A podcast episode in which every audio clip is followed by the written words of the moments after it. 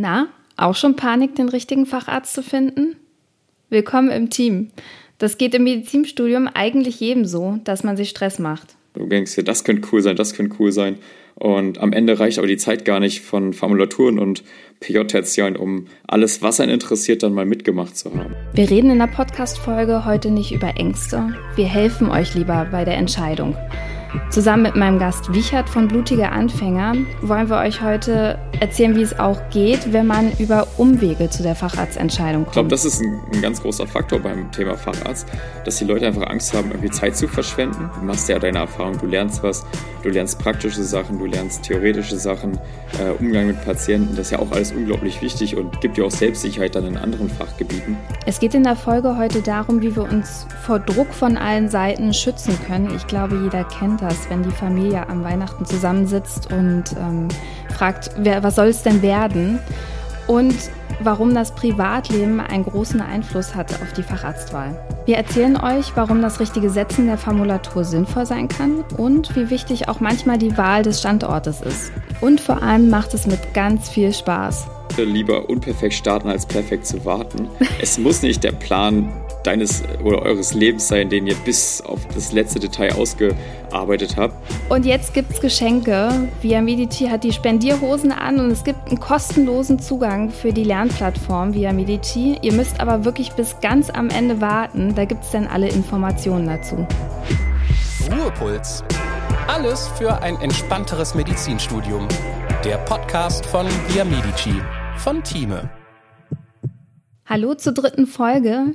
Ich glaube, jeder kennt das. Was wollt ihr werden? Das hören wir nicht nur das erste Mal äh, im Medizinstudium, meistens schon im Kindergarten, aber es hat im Medizinstudium einen großen Einfluss.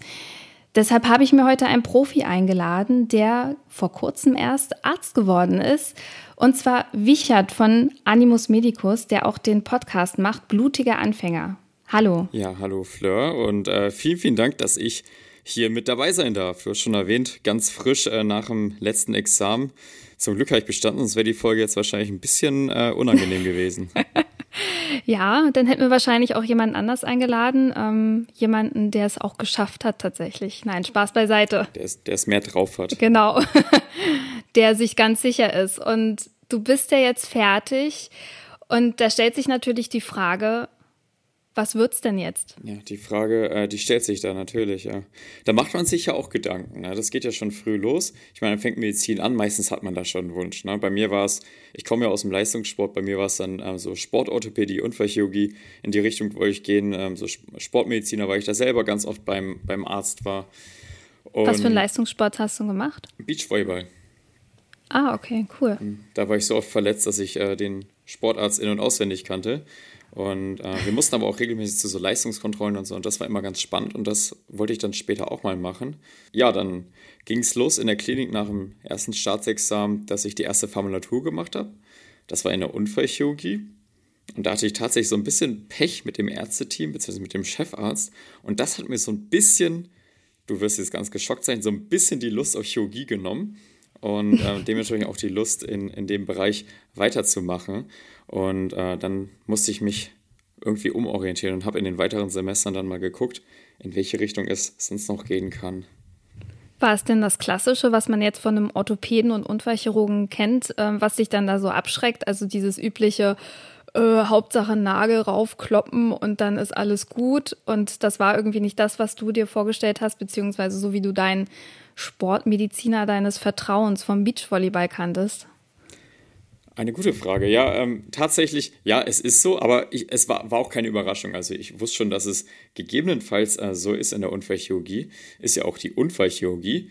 Ähm, aber tatsächlich war es doch eher das äh, Umfeld, was mich so ein bisschen abgeschreckt hat. Ich als ganz frischer Kliniker ähm, ohne irgendeine Erfahrung das erste Mal OP gestanden und ähm, direkt maximal zerstört worden vom Chefarzt und das aber 30 Tage lang durchgängig.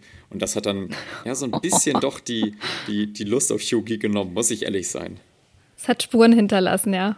Ja, auf jeden Fall. Im PJ ist man ja trotzdem nochmal ein ganzes Terzain in der Chirurgie und da muss ich sagen, ähm, war es eigentlich doch wieder ganz in Ordnung. Da war ich auch wieder in der Unfallchirurgie, war ein neues Team da, ein neuer Chefarzt und dann hat es sogar auch teilweise Spaß gemacht. Ähm, aber ich glaube, Chirurg werde ich trotzdem nicht. Also ich kann mich auch noch daran erinnern, als ich das Medizinstudium begonnen habe, da dachte ich mir auch, also Chirurgie stand für mich eigentlich schon relativ lange fest, hat natürlich auch damit zu tun, dass ich meine Ausbildung und äh, meine berufliche Tätigkeit da im OP hatte als OP-Schwester. Und ich wollte aber eigentlich immer die Neurochirurgie. Bis ich dann irgendwann mal gesehen habe, dass man da die ganze Zeit nur am Mikroskop sitzt und in Regionen rumfummelt, wo man gar nicht weiß, äh, ist das jetzt richtig? Also man macht das ja so ein bisschen nach den Erfahrungen, aber es gibt ja nicht viele Erkenntnisse darüber. Und ich weiß nicht, es war so ein bisschen, ich war davon abgeschreckt, muss ich ehrlich sagen. Ich habe es mir irgendwie anders vorgestellt gehabt. Und ich hatte dann in der Uni auch mal so einen Kurs in der Handchirurgie belegt. Da durften wir dann auch am Mikroskop nähen mit so einer 11-0, also 11,0 Faden ist dünner als ein Haar. Schon, schon klein, ja. Ja. Und dann noch mit einer Lupenvergrößerung von, äh, weiß ich nicht wie viel, aber es war schon ordentlich. Und da dachte ich so, boah, nee, also ich sag mal, ich habe kein, kein Ruhetremor. Aber unter Mikroskop sieht das alles ganz schrecklich aus. Also es sieht aus, als wenn ich irgendwie drei Flaschen Wein getrunken hätte und dann irgendwie die Nacht durchgezecht habe und dann anfange zu nähen. Also es, es war nicht die Qualität, die ich mir oft hatte und ist aber auch nicht unüblich, sag ich mal. Aber diese Kurse und die Vorerfahrungen haben mich dann dazu bewegt, dass es dann vielleicht doch nicht das wird. Gibt es unabhängig von den Erlebnissen aus Praktika auch noch Hilfestellungen, wie du irgendwie zum Facharzt gefunden hast? Ja, wir haben ähm, im Podcast, haben Jonas und ich mal so einen Facharztfinder gemacht. Ähm, ich glaube, der ist sogar von Time gewesen. Und ähm, da ist bei mir ähm, die Top 3. Ich glaube, eins war Augenheilkunde, was einfach null meins ist. Eins war HNO. mhm. Und das letzte weiß ich gerade gar nicht mehr. Aber das waren so, so die Sachen, die da rausgekommen sind. Aber ich glaube nicht, dass es eins von, von den beiden zumindest werden wird bei mir. Aber ist ganz, ist, ist nicht schlecht, weil ähm, das Ergebnis mal außen vor gelassen, aber durch die Fragen reflektiert man ja selber so ein bisschen und macht sich selbst dazu Gedanken und überlegt auch Aspekte, wo man sonst vielleicht nicht dran gedacht hat. Und das äh, fand ich ganz cool, weil da bekommt man eben nochmal eine andere Perspektive auf die ganze Sache. Ja, ich finde, so ein Facharztfinder ist eigentlich ganz witzig, weil gerade so wie du sagst, Augenheilkunde oder HNO, daran hättest du ja selber nie gedacht. Aber die Fragen zielen ja schon irgendwie so ein bisschen auf die Fachgebiete unterschwellig ab. Und ähm, dann macht man sich vielleicht auch Gedanken über Fächer, mit denen man sich nicht so befasst hätte. Also äh, bei mir war es, glaube ich, Kinder- und Jugendheilkunde, also Pädiatrie und irgendwas hatte ich, Neurologie hatte ich, glaube ich, auch mal. Also zumindest denkt man drüber nach. Ich meine, äh, es kommt ja mal drauf an, man kann es ja auch abwägen und äh, in dem Moment ist man ja schon so ein bisschen drauf und dran und denkt so, okay, wenn ich das nächste Mal Blockpraktikum habe oder einen Untersuchungskurs, dann gucke ich in dem Fach noch mal ein bisschen genauer hin. Vielleicht liegt mir das ja doch ein bisschen und ähm, ja, vielleicht ist es das am Ende dann doch. Ja, das stimmt. Also so Thema Blockpraktiker ähm, sollte man auf jeden Fall nutzen im Studium. Ich weiß, dass an ein paar Unis nicht optimal organisiert ist und dass manchmal auch keine Ärzte kommen und so. Aber wenn sie mal kommen, dann sollte man es zumindest versuchen, wenn es so ein Fach ist, wo man sich denkt, hm, das könnte ganz interessant sein oder auch ein Fach, wo man noch gar keine Einblicke hatte, was auch interessant sein könnte, dass man da echt ein offenes Ort und einfach mal die ein oder zwei Wochen oder ein paar Tage mal mitnimmt und versucht, ähm, so richtig interessiert zu sein, weil dann kommt meistens auch das Interesse äh, von selbst, wenn man es so ein bisschen pusht. Ja, definitiv. Und die motivierten Dozentinnen sollte man sich mal krallen und dann äh, wirklich alles ausnutzen, was man kann irgendwie für so einen Untersuchungskurs, wenn sie dann mal da sind, gerade jetzt so mit Corona und dem ganzen Semester. Äh, da geht ja auch einiges verloren. Was glaubst du denn, warum tun sich so viele Studentinnen so schwer mit der Entscheidung? Hm, ich glaube, viele sehen es halt so als Entscheidung fürs Leben. Äh, wenn ich damit beginne und ein, zwei Jahre da bin, dann will ich auch nicht mehr aufhören. Ähm, das ist ja so ein psychologisches Prinzip, dass wenn man schon irgendwie was reinvestiert hat, sei es Zeit oder Geld oder Energie, dass dann die Hemmschwelle damit aufzuhören eben ähm, noch größer ist. Und ich glaube, das ist ein, ein, ganz großer Faktor beim Thema Facharzt, dass die Leute einfach Angst haben, irgendwie Zeit zu verschwenden. Ähm, wobei es in meinen Augen ja auch echt keine Zeitverschwendung ist. Also äh, man ist ja trotzdem als Arzt tätig und man kann Erfahrung sammeln und es ist ja nichts Schlechtes, auch in Fachbereichen Erfahrung zu sammeln, ein, zwei Jahre, wo man jetzt meinetwegen nicht sein restliches Leben arbeiten möchte. Aber ähm, dadurch findet man eben oder hangelt man sich eben Schritt für Schritt zum Beispiel ähm, zum letztendlichen Zielfacharzt oder Wunschfacharzt und erfährt es dadurch erst. Also ich denke, es ist auf jeden Fall nichts Schlechtes, auch einen Fehlgriff zu machen. Und da ist man sicher auch nicht der Erste, wenn man dann irgendwie die Fachrichtung wechselt. Teilweise kann man es ja auch anrechnen lassen. Ich glaube, das ist so eins der ganz großen, großen Probleme bei den Leuten und dass eben so viel Auswahl da ist. Ne? Du denkst dir, das könnte cool sein, das könnte cool sein. Und am Ende reicht aber die Zeit gar nicht von Formulaturen und PJ-Tertialen, um alles, was einen interessiert, dann mal mitgemacht zu haben. Ja, absolut. Also man kann sich, wie du schon gesagt hast, ja vieles anrechnen lassen. Das vergisst man so während des Studiums. Also es ist einem nicht so bewusst, dass man vieles auch sowieso hätte machen müssen für, sein, für seine Facharztrichtung, für die man sich dann stattdessen entscheidet.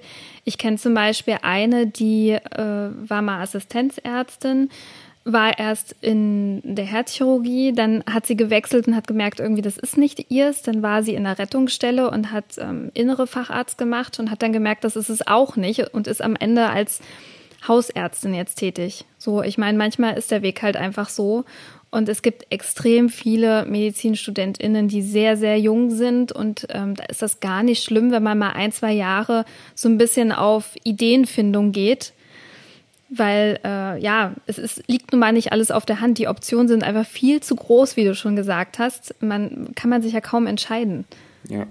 Und ich denke, es kommt einem ja auch zugute. Ne? Also es ist ja keine vergeudete Zeit, sondern du machst ja deine Erfahrung, du lernst was, du lernst praktische Sachen, du lernst theoretische Sachen, äh, Umgang mit Patienten. Das ist ja auch alles unglaublich wichtig und gibt dir auch Selbstsicherheit dann in anderen Fachgebieten. Und auch wenn man dann jetzt nicht unbedingt die Krankenhauskarriere machen möchte und ähm, Chefarzt werden möchte, ähm, dann ist es ja auch nicht schlimm, wenn man irgendwie ein, zwei Jahre später erst sich niederlässt oder in, in einer Praxis geht oder so und dafür dann ein bisschen mehr Erfahrung mitnehmen kann. Ne? Was glaubst du denn, wie lange Abwarten in Ordnung ist? Ich, ich glaube, da gibt es keine Grenze. Also viele machen sich echt verrückt, auch mit, mit, ähm, mit dem Studium, äh, äh, dass man irgendwie mit Mitte 20 erst anfängt. Aber ich bin eher der Auffassung, wenn man, wenn es halt wirklich so die Leidenschaft ist äh, und, und ein Traum, Medizin zu studieren, dann sollte man es machen, egal wann. Wir hatten auch Leute, die waren 40, 50 bei uns im, im Semester. Und gleich ist es mit dem Facharzt. Ähm, das Gute ist, in der Facharztausbildung zwar nicht die Welt, aber man verdient schon Geld. Das heißt, man kann sich schon irgendwie über Wasser halten.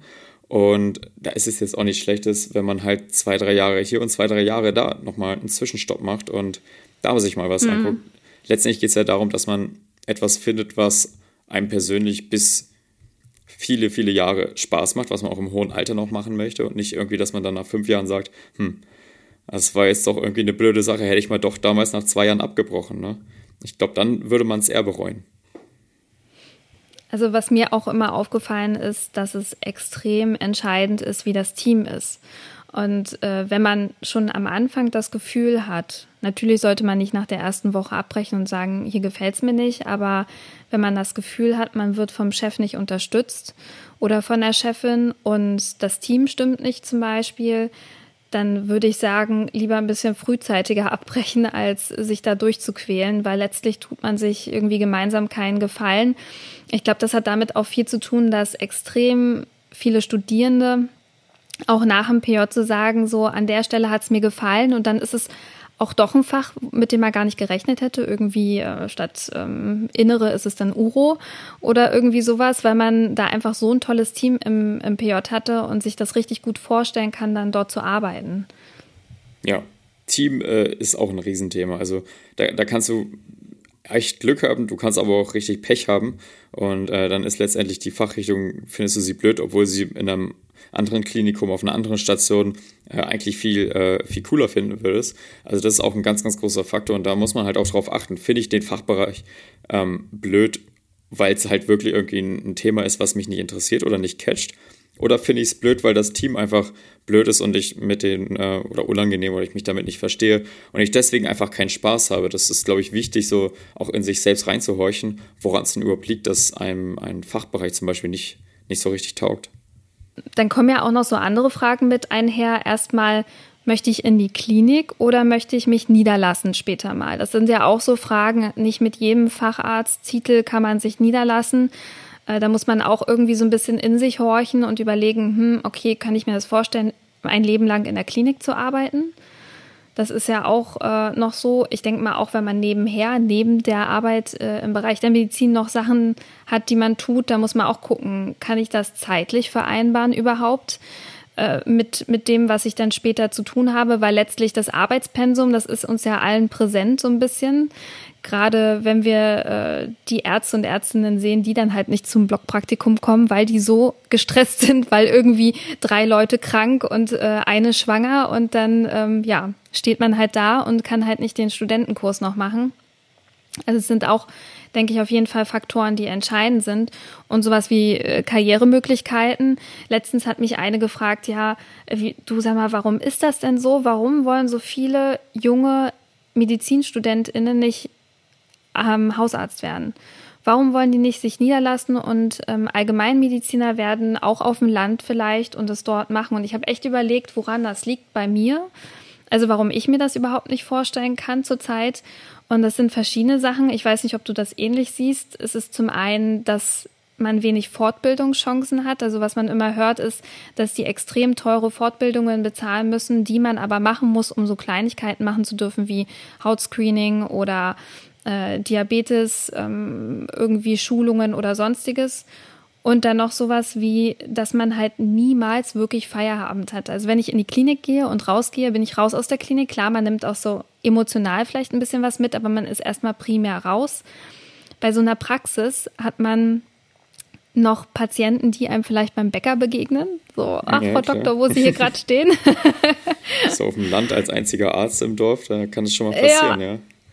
Ja, ja. also ich habe äh, Blockpraktikum ähm, auf Rügen gemacht und da war das ganz extrem. Also hat der Hausarzt äh, nicht nur Erwachsene untersucht, sondern auch Kinder.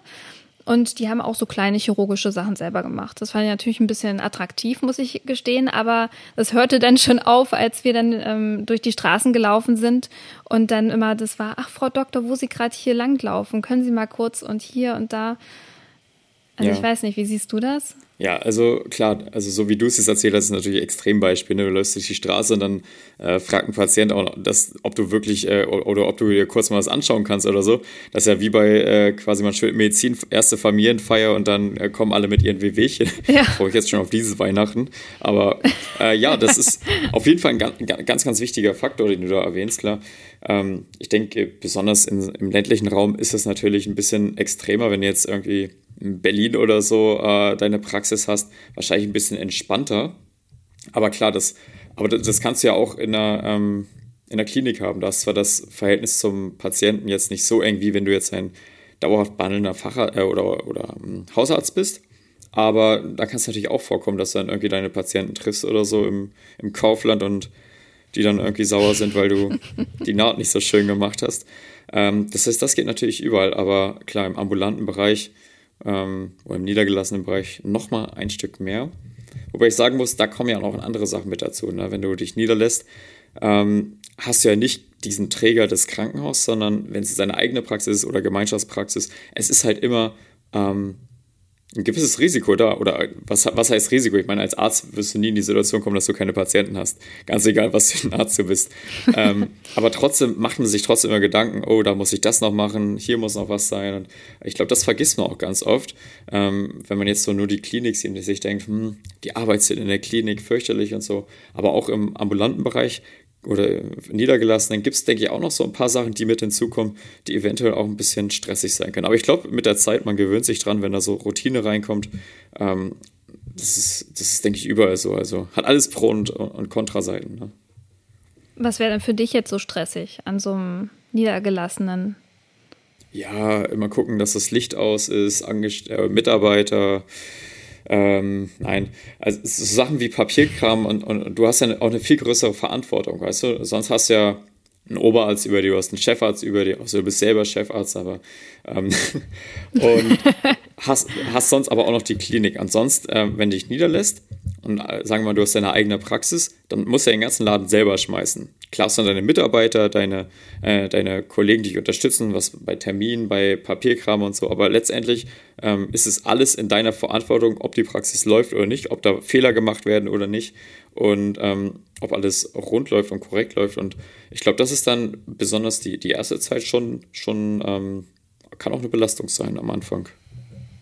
Ja, also ich kann mir auch gut vorstellen, dass das für junge angehende Ärztinnen auch irgendwie so ein K.O.-Kriterium ist und dass man dann doch eher sagt, hey komm, dann gehe ich in die Klinik, mache da innere oder im anderen Bereich ein paar Jahre und schaue erstmal, bevor ich mich dann wirklich dazu entscheide und sage, ich lasse mich nieder.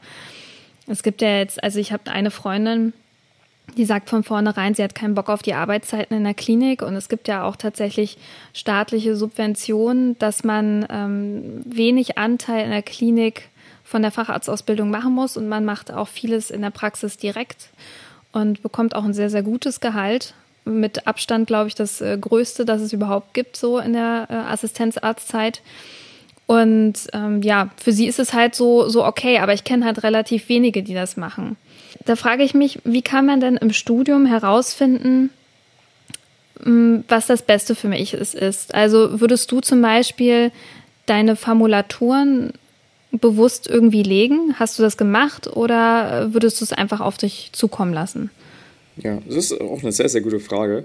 Ähm, tatsächlich bin ich echt ähm, von heute auf morgen durchs Studium gelaufen und ohne ein paar Freunde, die ein bisschen organisierter waren, hätte ich wahrscheinlich jetzt nicht das Staatsexamen geschafft und äh, wäre überhaupt so weit gekommen.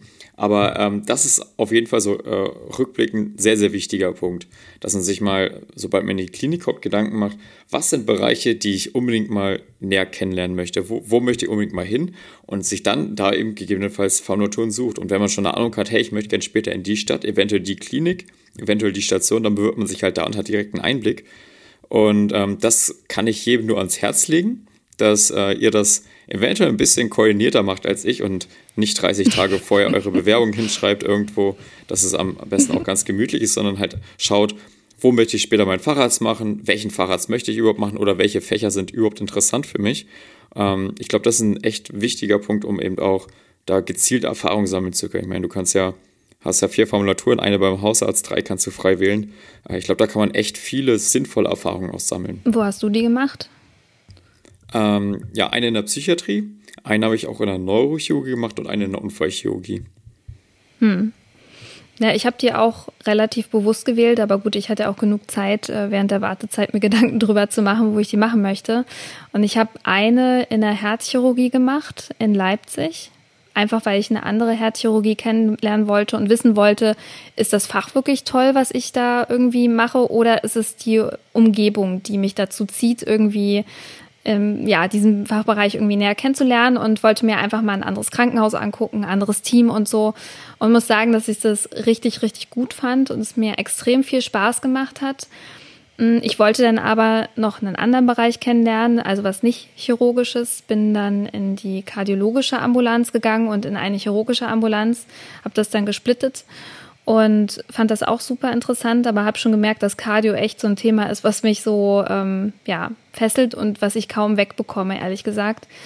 Und war dann noch einmal in der Allgemeinchirurgie, allgemein viszeral Gefäß- und Thoraxchirurgie, auch super.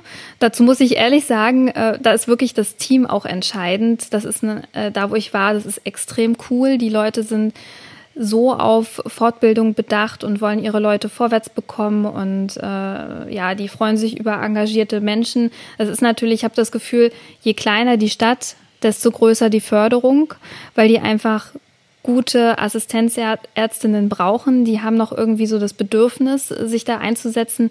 Wenn man dann an einer großen Klinik ist oder einer sehr, sehr großen Klinik, ohne jetzt Namen zu nennen, äh, habe ich das Gefühl, dass das so teilweise eher untergeht und viel ein Konkurrenzkampf ist. Dazu muss man sich natürlich bewusst auch entscheiden und überlegen, möchte ich das? Aber dafür finde ich die Formulaturen sehr, sehr sinnvoll. Und wie du schon gesagt hast, die vierte Formulatur beim Hausarzt oder bei der Hausärztin fand ich ehrlich gesagt gar nicht so schlecht. Also es ist ein anderes Arbeiten, definitiv. Und man hat extrem viel Verantwortung, nicht nur für sich, wie du es auch schon gesagt hast, ähm, für viel Personal und dieses ganze Betriebswirtschaftliche, dass man die Klinik, ähm, die Klinik sei schon, ja, jetzt kommt der Größenwahnsinn durch. Ähm, nee, die, äh, irgendwann. die Praxis, ja, genau. Ähm, die Praxis auch so finanziell auch gut durchbekommt, ne, dass man sein Personal gut bezahlt und so. Das sind schon so Fragen, ja, die braucht man auch nicht unbedingt direkt am Anfang. Man soll es sich auch nicht zu schwierig machen. Man soll auch Spaß dabei haben und nicht alles zu verkopft sehen. Man kann es auch, glaube ich, zerdenken, ehrlich gesagt. Ähm, ja, aber grundsätzlich ist es, glaube ich, nicht verkehrt, seine Formulatur bewusst zu setzen. Und ähm, letztlich ist man dann ja irgendwann im PJ. Und ich kann so das Gefühl nachvollziehen, dass dann gewisse Leute anfangen zu überlegen, so, okay, scheiße, jetzt bin ich im PJ und jetzt muss ich eigentlich wissen, was ich machen möchte. Mhm. Und dann wissen sie es aber immer noch nicht. Dann kommt der Druck. ja, der Druck. Ja. genau, der Druck. Ja, ja äh, kurz nochmal zu Eb, du hast was ganz, ganz Wichtiges gesagt, dass man ähm, anfängt, Sachen zu zerdenken. Und da ist ein ganz, ganz wichtiger Punkt, den äh, ich den Zuhörern mit auf den Weg geben möchte. Lieber unperfekt starten, als perfekt zu warten. Es muss nicht der Plan deines oder eures Lebens sein, den ihr bis auf das letzte Detail ausgearbeitet habt. Äh, manchmal ist es sinnvoll, auch einfach etwas anzufangen und dann Step by Step sich den Plan zu erarbeiten und zu entwickeln durch, durch Erfahrungen, die man auch sammelt. Ja, du sagst es schon ganz richtig, mit diesem ganzen Druck umzugehen äh, ist gar nicht so einfach, weil letztlich kommt der Druck ja irgendwie von allen Seiten. Also wenn man dann, wie du schon sagst, an Weihnachten, du freust dich schon drauf, du bist ja jetzt fertig, äh, dann kommen ja auch die Fragen, und Wiechert, wie sieht's bei dir aus? Was wird's denn jetzt? Und ähm, dazu noch BAföG, äh, die sagen, du musst in Regelstudienzeit bleiben, du darfst dir keine Pause gönnen. Und äh, die Klinik, die erwartet äh, einen lupenreinen Lebenslauf, wie das so viele denken, was ich gar nicht so glaube, ehrlich gesagt, dass es eher ein bisschen cooler ist, wenn man ähm, ja, wenn man, wenn man das, die Studienzeit auch wirklich nutzt und ausnutzt, um sich zu finden und seinen Facharztwahl zu finden. Also, wie empfindest du das? Ja, der Druck ist auf jeden Fall da. Also, ähm, du, du hast es sehr schon gesagt, ne? Also, bei mir ist es auch schon seit, ich glaube, mittlerweile anderthalb Jahren oder so, dass ich regelmäßig gefragt werde, und welchen Facharzt willst du denn jetzt machen? Wo willst du denn anfangen? Und so weiter und so fort. Und das ist jetzt nicht besser geworden, seit ich mein Examen habe. Und ich kann mir vorstellen, auch an Weihnachten wird es nicht besser sein oder immer, wenn ich zu Hause bin. Ähm, und hier ist einfach ganz, ganz wichtig, dass man sich nicht von außen verrückt machen lässt. Also, dass man halt auch einfach mal auf sein Herz hört, was möchte ich überhaupt, wo möchte ich hin, was interessiert mich und vielleicht ein bisschen weniger auf die Eltern hört, die dann sagen, hey, du sollst Unfallchirurg werden oder sonst irgendwas, wenn ein die Cardio doch irgendwie spannender erscheint. Ähm, dass man da einfach auch, so, ich meine, es, es ist euer Leben äh, oder es ist unser Leben. Wir müssen in dem Bereich ein Leben lang arbeiten und ähm, das soll natürlich auch gut überlegt sein, beziehungsweise es soll es auch etwas sein, was wir wirklich machen wollen und nicht etwas, was uns irgendwie vorgesetzt wird, wo gesagt wird, hey, die ganze Familie ist doch jetzt schon hier in der Neurochirurgie. Warum wirst du jetzt kein Neurochirurg? Äh, die Eltern meinen es ja nicht böse, ne? wenn die uns Druck machen. Das, ist ganz, ganz wichtig. Äh, wir müssen uns mal in, die Situation von unseren Eltern reinversetzen, wenn die jetzt sagen, hey, wie sieht es denn aus? Die machen sich halt einfach Sorgen. Die wollen, dass es uns gut geht, auch im Alter gut geht, wenn sie nicht mehr da sind und notfalls eine finanzielle Stütze sind, sondern dass wir, sie wollen halt auch, dass wir einfach ein Leben haben, was wir leben wollen, mit Freiheiten, die wir ähm, haben wollen und ähm, Wichtigste sind Sicherheit und Gesundheit. Und ich glaube, das ist, liegt unseren Eltern, auch wenn sie mal Druck machen und nerven, auch besonders am Herzen. Und deswegen seid euren Eltern nicht äh, böse, nehmt es ihnen nicht übel, aber macht trotzdem das, was ihr wirklich wollt. Einfach mal auf sich hört und das eigene Leben selbstbestimmt und äh, weniger auf außen, äh, auf äußere Tatsachen hört oder auf Druck von außen reagiert. Und äh, der andere Punkt, den du genannt hast, äh, mit der Bewerbung in Kliniken, ich glaube, ähm, das hat sich mittlerweile rumgesprochen, dass wir einen Ärztemangel haben und es eigentlich bei den fast allen Fachärzten recht einfach sein sollte, da reinzukommen. Und da muss nicht unbedingt auch nur die Eins stehen oder äh, nur Regelstudienzeit, ohne irgendwie mal eine Woche freie Zeit gehabt zu haben. Äh, viel, viel mehr, wie du selbst sagst, sind, glaube ich, so Kriterien, wo man sich einfach auch absetzen kann von anderen und halt mal hier hospitiert hat, da ein Praktikum extra gemacht hat, da irgendwie was äh, Spannendes oder eine Erfahrung gesammelt hat. Muss auch gar nicht in dem Fachbereich sein, aber dass man einfach zeigt, hey, ich äh, bin da hinterher, ich bin engagiert und ich will was lernen und ich glaube, das macht viel, viel mehr aus, als wenn man jetzt irgendwie so 0815 direkt nach, der, nach dem Examen versucht, möglichst äh, schnell anzufangen und äh, Hauptsache loszustarten, sondern halt einfach schaut, was ist das Richtige. Dein Vater ist ja auch Mediziner. Konntest du dir von dem irgendwas abgucken? Also mein, mein Papa ist noch ein, ein ähm, Zahnarzt der alten Schule. Ihm sind tatsächlich wirklich die Patienten an erster Stelle und äh, ihm ist total wichtig, dass die Patienten zufrieden sind, dass er sie bestmöglich behandelt und äh, er fühlt sich auch total schlechter, Geld von ihnen zu nehmen, würde am liebsten die Patienten gratis behandeln. Oh Gott. Ja, weil es bei ihm halt echt maximal aus Leidenschaft, so aus, aus Nächstenliebe ist. Und ich Ja, glaube, das ist wirklich ja. eine sehr, sehr schöne Eigenschaft, die heutzutage teilweise vielleicht auch ein bisschen zu kurz kommt, ähm, an der man sich oder, oder von der man sich auf jeden Fall ein bisschen was auf jeden Fall abgucken sollte. Weil das ist äh, eine sehr, sehr schöne Sache und deswegen machen wir eigentlich auch alle Medizin. Ne? Das äh, gerät im stressigen Alltag nur leider viel zu schnell in Vergessenheit.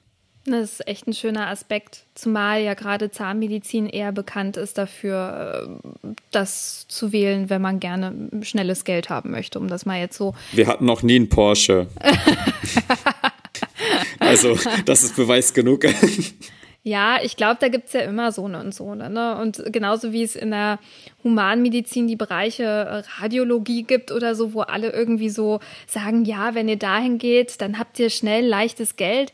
Äh, nee, auch nicht unbedingt. Also ich kenne eine, die musste insolvent gehen mit ihrer Radiologiepraxis. Mit will einer Radiologiepraxis? Ja, Das ja. kann ich mir gar nicht vorstellen. Also wirklich Nee, das nicht kann sich niemand, eben deswegen, nee, das kann sich niemand vorstellen, ich weiß. Aha. Krass, ne? Toll, jetzt mein Notfallplan kaputt. Was ich damit sagen will, das ist jetzt auch kein Garant irgendwie, ne? Und da finde ich es schon wichtig, äh, eher auf sein Herz zu hören und das zu machen, was man sich wirklich auch vorstellen kann, später äh, 40 Jahre, 50 Jahre irgendwie beruflich noch durchzuziehen und wofür man wirklich brennt. Also die Patienten machen einem Spaß oder so. Muss man ja auch überlegen. Es gibt ja viele Leute, die sagen, oh nee, auf alte Leute habe ich überhaupt keine Lust. Ich mache mal Unfall-Ortho. Und dann gibt's wieder andere, die sagen, oh, alte Leute sind richtig toll. Ich will nur mit alten Leuten zu tun haben, möchte ein bisschen mit denen schnacken und äh, den, ja, die untersuchen und so und dann bin ich happy, ne? Aber ja, das sind halt alles Sachen, die, die muss man für, für sich selbst einfach herausfinden. Ähm, haben wir schon gesagt, Blockpraktiker, Formulaturen, alles mitnehmen, was geht und gucken, was gefällt einem am besten, mit, auch mit was für Patienten möchte man gerne arbeiten, ne? wie du selbst sagst. Kinder zum Beispiel sagen auch viele, das ist überhaupt nichts für mich. Bei dir kam ja zum Beispiel Kinder, Kinderheilkunde raus, also vielleicht ist das ja auch raus. noch was für dich. Ja. Ja, tatsächlich, also das ist ja so eine Laufbahn. Wie ich schon gesagt habe, ein- eingehend, dass man äh, im Kindergarten hat es ja bei mir angefangen, dass ich irgendwie Puppen zusammengenäht habe. Also ich habe die erst auseinandergeschnitten und dann zusammengenäht. Ach so, du hast ja deinen Patienten selbst geschaffen. Ja, genau. Aber So, so. erzähl das niemandem, ja. äh, und dann wollte ich eigentlich unbedingt Kinderheilkunde machen, weil ich fand unseren Kinderarzt auch immer toll und ich fand die Praxis toll und so und habe da auch ein Schülerpraktikum gemacht und das äh, stand für mich eine ganze Zeit lang echt fest. Bis zu dem Zeitpunkt, wo ich auf einer, ähm, auf einer Herzstation im Kinderbereich war und gemerkt habe, das kann ich nicht. Also das bringe ich nicht übers Herz. Ähm, das sind echt Fälle, die, die gehen einen an, an die Nieren und das sind auch so Sachen gewesen, die ja mich emotional wirklich an eine Grenze gebracht haben, weil äh, ich da Kinder teilweise dabei hatte, die zu Hause misshandelt wurden und ich mir einfach die Hände gebunden waren und ich nichts machen konnte und das hat mich so so geprägt. Seitdem ist das für mich das Thema so raus und ich kann das einfach nicht und ähm, aber dafür ist es halt auch gut, wie wir gesagt haben. Also zerdenkt das nicht zu sehr, versucht einfach mal ein bisschen, nutzt die Formulaturen und das PJ und auch die Blockpraktika. Äh, einfach mal so ein bisschen euch über die Fachbereiche klar zu werden, wenn ihr vorher nicht unbedingt in einem Ausbildungsberuf gearbeitet habt. Das ist eine super Möglichkeit, überall mal reinzufühlen. Ähm, guckt euch Sachen an, die euch liegen. Guckt euch aber auch Sachen an, die euch überhaupt nicht liegen. Ich finde ja auch ganz cool, dass man das PJ in Teilzeit machen kann. Also ich kenne jetzt ein paar Leute, die ähm, schwanger sind und äh, das PJ dann dementsprechend nicht voll machen können und dann halt sich überlegen, gut, was mache ich denn alternativ? Das wusste ich vorher gar nicht, dass man das in Teilzeit machen kann tatsächlich. Und dann kann das relativ großzügig auch äh, splitten und dann ist das auch gut möglich, das ähm, im, ja, mit mehr Zeit, aber auch mit mehr Freizeit einfach abzuarbeiten. Das geht auch. Und wie du sagst, also für, ja, ich weiß nicht, ob das, ähm, klar ist es immer noch so ein Ding, ne? Aber ich würde mir halt auch mal wünschen für die Zukunft, dass generell das jetzt nicht so ein Problem darstellt, bloß weil man irgendwann mal Kinder hat. Also unabhängig jetzt vom Mann-Frau-Ding. äh, aber auch so, dass es äh, von der Arbeitszeit so geregelt ist, dass es fair ist und dass man die Möglichkeit hat, auch ähm, sein Privatleben irgendwie zu versorgen. Das ist ja noch so die alte Garde, die da steht und ähm, sagt so, nein, äh, ich bin hier Vollblutmediziner, ich bleib hier auch 48 Stunden und das ohne Pause und wer das nicht macht, der ist kein richtiger Arzt und der macht das nicht mit Leidenschaft. Ich denke mir so, nö, muss gar nicht so sein. Nee, muss auch nicht so sein. Ich äh, habe auch schon tatsächlich bei jungen Chefärzten Gegenteiliges gesehen. Ich glaube, äh, wenn jetzt immer mehr die alte Riege ersetzt wird, ähm, die gegebenenfalls noch das ein bisschen veraltete Denken hat, dann wird es auch deutlich angenehmer im, im Arbeitsalltag. Also ich habe echt ein, zwei Chefärzte kennengelernt, wo ich mir denke, wow, das ist ähm, krasser Typ. also echt äh, tolles Umfeld, super, super Bedingungen und ähm, richtig, richtig ähm, super zu seinen, zu seinen Kollegen, zu den Assistenzärzten und so. Und ähm, ich glaube, da kommen wir immer mehr tatsächlich auch hin, allein durch, durch die Bewegung bei uns in der Gesellschaft. Also ich glaube, wir haben schon extrem viele gute Sachen gesagt und also das Allerwichtigste, was ich eigentlich finde, was du, Wichert, auch gut herausgearbeitet hast, ist, macht euch nicht verrückt. Äh, es ist alles nicht unumstößlich. Also wenn man sich für etwas entschieden hat, heißt das noch lange nicht, dass ihr das dann für immer und ewig machen müsst. Ihr könnt euch immer noch umentscheiden. Die Zeit ist auch oftmals gar nicht verloren, weil ihr das anrechnen könnt auf auch andere Facharztrichtungen. Und äh, dementsprechend, ähm, ja, einfach die Zeit genießen, das Studium genießen, äh, die Freiheiten, die man damit noch hat, die Wichert jetzt nicht mehr hat. Äh, die auch sehr, sehr doll genießen. Und jetzt zum Ende musst du jetzt aber spoilern. Was wird's denn jetzt? Ich mach mal die Mutti. Was wird's denn jetzt, Junge? Ja, das Gespräch hatte ich tatsächlich vor ein paar Wochen, als ich zu Hause war. Ähm, und tatsächlich, liebe äh, Florentine und liebe Zuhörer, wird es erstmal Vollzeit-Animus. also erstmal äh, tatsächlich so ein bisschen jetzt äh, das machen, was ich mir jetzt die letzten Jahre aufgebaut habe. Da stand ja, lag ja auch richtig viel Herzblut und Zeit drin. Ich meine, ähm, alles neben, Parallel neben zum Studium, das ist ja. Neben PJ war schon hart, bin ich ehrlich. Und auch äh, während der Staatsexamina und so, ich hatte zwei Stecks, ein Jahr später drittes Stecks, dann kam PJ dazwischen. Also es war schon echt hart und ähm, nichtsdestotrotz ist es echt eine sehr, sehr geile Sache, die wir uns aufgebaut haben und da soll es jetzt erstmal noch weitergehen und dann gegebenenfalls im Verlauf Richtung Klinik wieder zurückzukehren. Ähm, und wenn, dann eine der Varianten, die ich am Anfang genannt habe, also Psychiatrie oder vielleicht Cardio, Notfallmedizin, so in die Richtung könnte es dann gehen. Ja, cool. Und damit weiß ich, also damit sieht auch jeder, es muss nicht das klassische Arztbild sein. Ich finde, dieses Studium gibt uns eine gute Grundlage und wir können damit ganz, ganz viele Sachen machen, die wir uns bis jetzt noch gar nicht vorstellen. Man kann auch in die Industrie gehen, man kann in die Forschung gehen, man kann selbstständig werden und ein Unternehmen gründen, wie jetzt Wicher zum Beispiel, oder halt den klassischen Weg wählen, in die Klinik gehen oder halt sich niederlassen. Das ist, also Medizinstudium bietet so viele Optionen, das könnt ihr euch vielleicht jetzt noch gar nicht so vorstellen.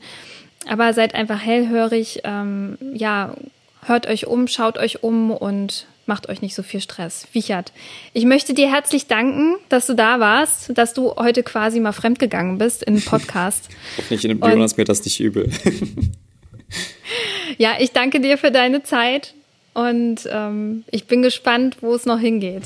Ja, vielen, vielen Dank für die Einladung. Ich habe mich sehr geehrt gefühlt und es hat mir auch sehr viel Spaß gemacht. Und ich hatte auch so ein, zwei Erkenntnisse tatsächlich, dass ich mich doch auf dem richtigen Weg befinde. so, vielen, vielen, Dank für das nette Gespräch und äh, auch an euch danke fürs Zuhören.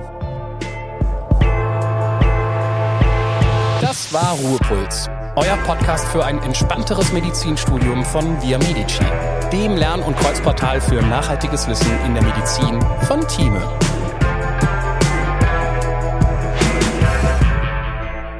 Ich hatte es versprochen, jetzt gibt's Geschenke.